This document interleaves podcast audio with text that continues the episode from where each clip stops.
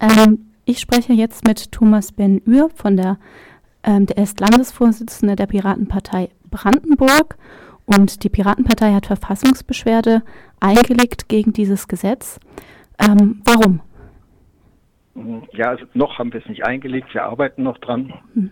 Ähm, aber pardon, ähm, das Gesetz ist im, vom, von der Zielrichtung, äh, dass wir also mehr Geschlechterparität ähm, oder auch das dritte Geschlecht in der Politik haben, durchaus ganz in unserem Sinne.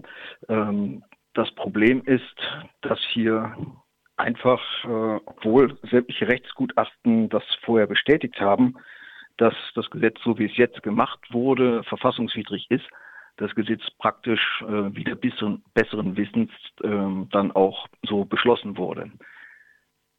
Äh, aber selbst die Landesregierung hat gesagt, ähm, dieses Gesetz ist mit ähm, ja, dem Parteienrecht, mit dem Wahlrechtsgleichheitsgesetz, äh, Wahlrechtsgrundsätze ist alles nicht zu vereinbaren und kommt im Schluss zum Ergebnis, es ist verfassungswidrig. Okay, in eurer Pressemitteilung heißt es, dass äh, durch das Gesetz kleine oder neu gegründete Parteien vom politischen Prozess dadurch ausgeschlossen werden. Kannst du das nochmal erläutern? Ähm, ja, das ist relativ simpel. Äh, wenn sich eine Partei neu gründet und die jetzt äh, nicht sagt, ich möchte nur ein Geschlecht vertreten, die hätten dann ja ein Sonderrecht. Ähm, also sagt man, ist für jedes Geschlecht offen und die Erfahrungen zeigen, dass äh, Geschlechter nicht immer gleich von den Parteien angezogen werden, je nach Ausrichtung. Ähm, und wenn man jetzt so wie bei uns als Piraten äh, zwar so um die 10 Prozent Frauenanteil hat, von denen dann einige auch sagen, ich möchte gerne kandidieren auf einer Landesliste, äh, dann ist man einfach limitiert auf die doppelte Anzahl der Frauen, die sagen, ich möchte auf diese Landesliste kommen. Wir hätten jetzt zum Beispiel anstatt acht äh, Kandidaten und Kandidatinnen auf der Landesliste dann nur noch vier haben können. Und das ist natürlich für kleine Parteien schwierig. Größere Parteien, die einen Frauenanteil von 30, 40 Prozent haben, ähm, die finden natürlich eher Frauen, die sagen, ich möchte kandidieren, ich stelle mich da zur Verfügung.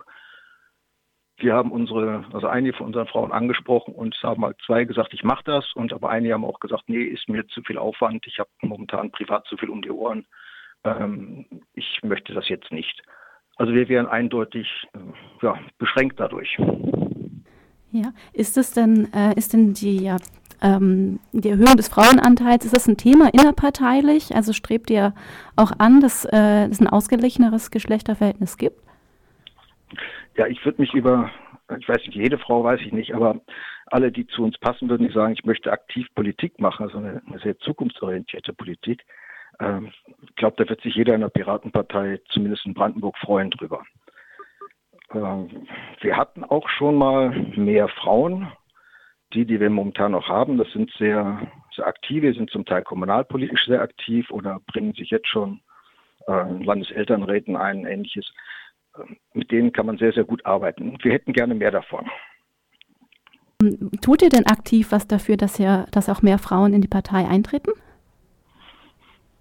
Naja, was willst, willst du aktiv tun? Du kannst nur sagen, guckt euch euer, unser Programm an, ähm, stellt fest, dass wir eine der, ich glaube sogar, wir sind die einzige Partei, in der jedes Mitglied die Chance hat, ein Wahlprogramm mitzugestalten. Ähm, bei anderen Parteien geht das immer durch viele Gremien wenn bei uns äh, Themen aufgeworfen werden, wo jemand sagt, es interessiert mich und dann findet, findet dieser, dieser Mensch ähm, Unterstützer und sagt, ja, das ist ein tolles Thema und dann ist es auf dem Landesparteitag und wenn dann die anwesenden Mitglieder sagen, ich bin dafür, dann ist das plötzlich Wahlprogramm bei uns. Also Frauen könnten bei uns sehr, sehr viel bewegen. Sie müssten sich nur, äh, sie müssten einfach mal überlegen, ob sie eintreten. Das gilt übrigens auch für junge Menschen. Okay. Ähm, aber wenn ihr sagt, die Quote ist kein gutes Mittel oder jetzt, wie es zumindest in Brandenburg umgesetzt werden soll, um Gleichberechtigung herzustellen, gibt es denn eine Alternative, die ihr entwickelt habt? Ja, die Alternative ist ähm, eigentlich sehr einfach. Wir könnten jetzt schon deutlich mehr Frauen in den Parlamenten haben, ähm, wenn die Parteien, die das jetzt auch fordern, sie haben ja eine Paritätsregelung in ihren Satzungen drin zum Beispiel. Aber äh, die Parteien, die SPD hat noch nicht aufgestellt, äh, jetzt auch für diesen Landtag, die könnte ein tolles Zeichen setzen, indem sie sagt, diese Liste wird zu zwei Dritteln oder auch mal komplett mit Frauen besetzt. Ich bin sicher, wenn wir mehr Frauen jetzt gehabt hätten, die gesagt hätten, ich möchte kandidieren, äh, hätten wir auch mehr Frauen auf der Liste gehabt. Aber man kann niemanden zwingen. Ja, das ähm, Paritätsgesetz ist aber ja erst eigentlich wirksam für die, ähm, nicht für die kommende, sondern erst für die Landtagswahl danach, ab zwei, in 2024. Wäre da nicht noch Zeit, äh, sich auch darum zu kümmern, vielleicht mehr Frauen zu gewinnen? Das ist eines der Ziele. Äh, nur trotzdem, wenn das, wenn die Verfassungsbeschwerde nicht eingelegt wird, also dieses Gesetz äh, tatsächlich nicht angegriffen wird, äh, sehen wir halt eine massive Benachteiligung. Jetzt mal ganz abgesehen davon, äh, dass wir das, das dieses dritte Geschlecht, äh, die Transgender, in einer Art und Weise äh, da eingebaut worden sind, berücksichtigt wurden, den man auf der einen Seite als diskriminierend, die müssten sich nämlich dann entscheiden, ob sie auf der Männer- oder auf der Frauenliste kandidieren wollen, was manche halt einfach nicht möchten, weil sie sich weder als Mann noch als Frau definieren, oder auch als eine Bevorzugung, weil die Person kann sich dann aussuchen, ob sie als Frau oder als Mann kandidieren möchte. Also man kann eigentlich dann nur sagen, wenn nur Männer da sein sollten oder nur Frauen, ähm, das würde ja dann auch so eine äh, Liste dann beschränken, könnte ein Teil immer sagen, ist was, ich bin eigentlich das andere Geschlecht, weist mir mal nach, dass ich mich nicht so fühle und ich kandidiere jetzt auf der anderen Seite.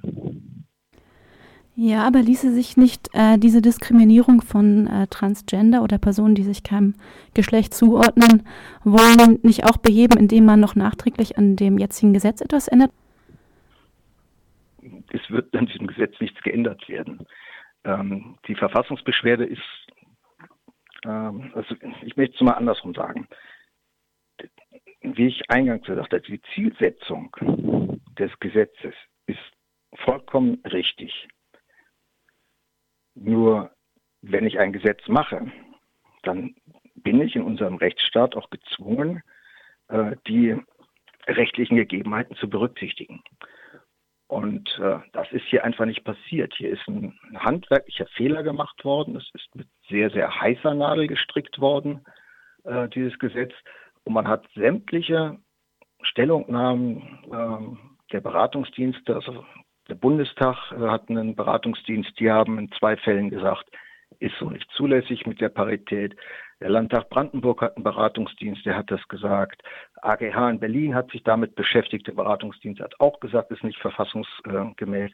Selbst das Bayerische Verfassungsgericht hat sich damit schon einmal beschäftigt und ebenfalls zum gleichen Ergebnis gekommen. So, wenn ich jetzt als Gesetzgeber, der ich ja eigentlich das Gesetz beachten sollte, einfach sage, das ist mir Schnuppe, ich mache das jetzt einfach mal, obwohl ich weiß, dass es wahrscheinlich, also mit sehr hoher Wahrscheinlichkeit vom Verfassungsgericht gekippt wird, dann habe ich vielleicht ganz andere äh, Ziele, die ich da erreichen möchte, als zu sagen, ich will Parität haben. Ja, nun gibt es aber auch den Verfassungsgrundsatz Artikel 3 ähm, Absatz 2, der eben sagt, dass der Staat die Durchsetzung der Gleichberechtigung von Frauen und Männern fördert. Warum ähm, müsste man nicht sagen, dass das eine Maßnahme ist, die durch diesen Artikel äh, gerechtfertigt ist? Ja, da kommen wir jetzt in die Feinheiten ähm, rein. Der Artikel sagt ja, Gleichberechtigung ist zu fördern. Das ist vollkommen richtig. Der Artikel gibt auch dem Staat das auf, die, sich damit zu beschäftigen und Gleichberechtigung zu fördern. Ähm, aber es ist eben nicht so zu verstehen, dass es heißt, die Gleichberechtigung wird dadurch gefördert, dass wir ähm, das Parteienrecht in einer Art und Weise ändern, dass einzelne Personengruppen jetzt per Gesetz einen Zugang zu Ämtern haben. Also man könnte, wenn man das noch mal ein bisschen weiter spinnt, natürlich auch sagen, warum eigentlich Parität für Frauen und Männer? Wie sieht es denn aus mit der Altersschichtung? Wir haben in Brandenburg zum Beispiel in dem Landtag momentan ähm, 8 Prozent der Mandatsträger, die sind jünger als 40. Die repräsentieren fast 30 Prozent der Wahlbevölkerung. Und wir haben nur 14 Prozent, die sind älter als 65. Die repräsentieren auch fast 30 Prozent der Wahlbevölkerung. Das heißt, 40 Prozent unserer Wahlbevölkerung, dem stehen fast 80 Prozent ähm, Mandatsträger gegenüber. Also diesen ab 40 bis so zur Rente, ähm, die sind mit 80 Prozent im Landtag Brandenburg vertreten. Die anderen, die Jungen, die eigentlich mehr gefördert werden sollten, und die Alten, die sind ja, nicht vertreten. Der richtige Weg wäre, ähm, dass jetzt äh, das Grundgesetz entsprechend geändert wird. Dass wir also die Verfassung, unsere Verfassung ändern und sagen, in den Parlamenten äh, müssen, muss jedes Geschlecht entsprechend dem Anteil in der Bevölkerung auch vertreten sein dann hätten wir eine verfassungsrechtliche Grundlage, auf der wir das alles beschließen könnten.